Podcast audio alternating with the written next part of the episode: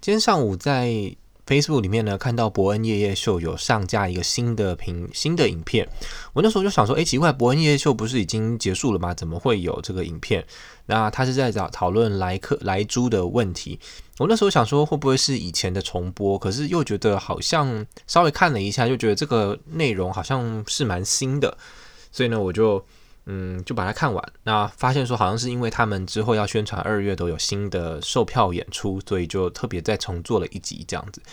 然后里面呢，有一一个桥段是在讲说，就是非常非常小的一个桥段，就是伯恩他在调侃，他就说可不可以不要再播珍妮佛罗培兹的广告了？我那时候就觉得，诶，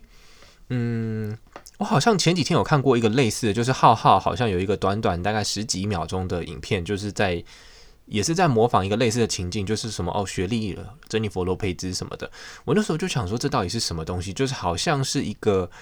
嗯，台湾人都会知道的东西吗？因为他们这样子调侃，他们没有多做解释嘛。那不仅是伯恩这样讲，又浩浩，其实我是先看到浩浩的啦。我是先有一次看到浩浩，我看不懂那在干嘛，然后今天又看到这个伯恩在讲这件事，所以我就想说，这个是不是？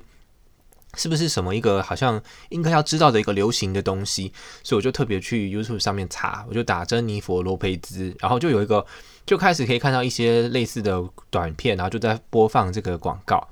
原来呢，他就是我我其实还是到到现在我还是不确定到底发生什么事，但我猜应该是台湾有在播这个广告，然后播的还蛮密集的，或者是说呢，它可能是台湾地区的 YouTube 广告，就是说你在台湾看 YouTube 就很容易看到。但我从来没有看过嘛，那我因为我从来没有看过，原因是我想是因为我在美国，嗯，我当然没有台湾电视可以看，我更没有他们的 YouTube 演算法会播的广告，我们播的广告是不同的，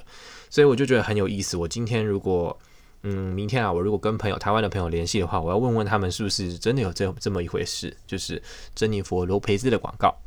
好，那今天就这样吧。